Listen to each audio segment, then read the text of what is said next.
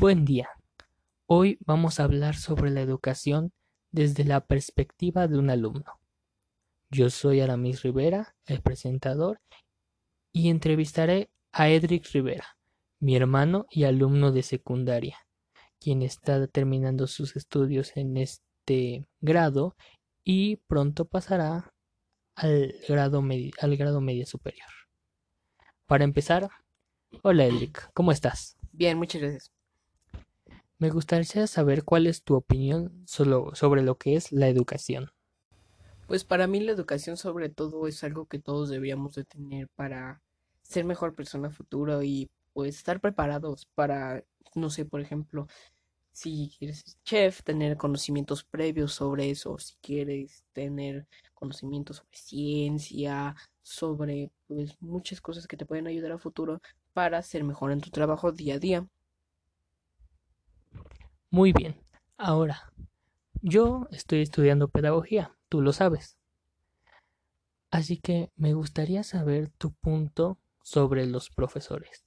Para ti, ¿qué es algo bueno que los profesores ya hacen y qué es algo que los profesores deberían de hacer para mejorar? Primero dime, ¿qué es lo que tú crees que los profesores hacen ya bien? Pues algo que yo digo que deberían, bueno, que hacen ya bien es que ahora son más incluyentes, que tratan de ver si un alumno está separado del grupo, tratan de unirlo más al grupo o hablar con el grupo de, oigan, ¿qué es lo que pasa? ¿Por qué lo excluyen sobre todo? Y esto, pues lo que me parece que tienen muy bien, que son más incluyentes sobre todo. Bien, ahora me gustaría que me mencionaras para ti qué es lo que te gustaría que tus profesores mejoraran e hicieran sobre todo su forma de estudio. O sea, hay algunos profesores que no están suficientemente bien preparados como para ser maestros porque no dan clases bien, las dan no porque son maestros que ya tienen sus años y su tipo de, pues no sé, de, de aprendizaje es muy rígido, por decirlo así. En verdad no, no me interesa ese tipo de, de aprendizaje, pues. ¿Crees que los profesores deberían de buscar nuevas dinámicas, nuevas maneras de enseñar y no quedarse en una escuela tradicional como lo era antes, que es solo que el profesor se pare frente al pizarrón y empiece a escribir o a dictar? ¿Crees que debería de pasar algo más? Sí, sobre todo deberían de... La palabra que busco es innovar, ser mejores a sí mismos, buscar otras raíces, otras formas de aprendizaje, que no tengan miedo a innovar, sobre todo en su forma de aprendizaje. Ok, ahora pasando a otro punto.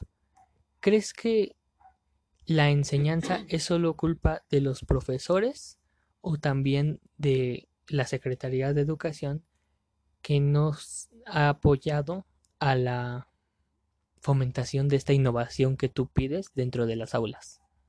Yo digo que es a la secretaría, porque, o sea, si ellos en verdad se enfocaran más en dar ese tipo de nuevos aprendizajes, pues no habría tanto problema con los maestros. También, por ejemplo, que hubiera un poquito más de seguimiento con los profesores, de pedirle información, o sea, a sus alumnos, de qué les parecen las clases, cómo son, o sea, que solamente el profesor no pueda criticar a los, a los alumnos, sino que también los alumnos puedan dar opinión sobre su profesor, si es bueno o es malo, si quiere ser cambiado o no cambiado. Yo digo que si los profesores pueden exigir, ¿por qué los alumnos no? Bien, ahora que hablamos de ese punto, si llegase a haber estas innovaciones dentro del área educativa, ¿crees que las escuelas están preparadas para recibirlo? Es decir, ¿crees que tu, tu escuela secundaria, tu institución, tiene todos los insumos necesarios para que se lleve a cabo? ¿O crees que deberían de, no sé, tener más materiales, como lo son cañones, como lo son computadoras? ¿Qué piensas al respecto de esta parte del material de la escuela? lo que es el estado de los salones, todo eso. ¿Qué, ¿Qué crees que se debería de mejorar? ¿O crees que tu escuela ya lo tiene todo? Pues sobre todo pienso que mi escuela en lo personal sí tiene este requerimiento de pues para estar lo mejor preparado, pero yo pienso que ninguno debería de estar mejor preparado ni menos preparado, sino que todas las aulas de estudio deberían de estar igual y no deberían de carecer ni de tener más, todas deberían de ser igualmente, deberían tener todo lo necesario en realidad. Ahora, como última pregunta, ¿qué crees que le falta a los alumnos mejorar para que la educación mejore en México? Pues que estén conformes sobre todo con sus maestros, pero que tampoco sean malagradecidos con lo que tienen como maestro, o sea, que también acepten que como hay buenos maestros, también hay malos, pero no significa que porque un maestro sea malo, significa que su, que su manera de explicar o las cosas sean, pues sí, malas. Me refiero más bien a que no sean tan exigentes, que sean justos a la hora de decidir qué maestro quieren o cómo quieren ser su forma de aprendizaje, que no solamente porque les pone un trabajo el maestro es el maestro perfecto, no, sino que también deberían de, de esforzarse más por aprender en verdad. Ok, muchas gracias Cedric, te agradezco mucho por esta entrevista. Esto es todo por el día de hoy, aquí en su podcast sobre qué piensan de educación.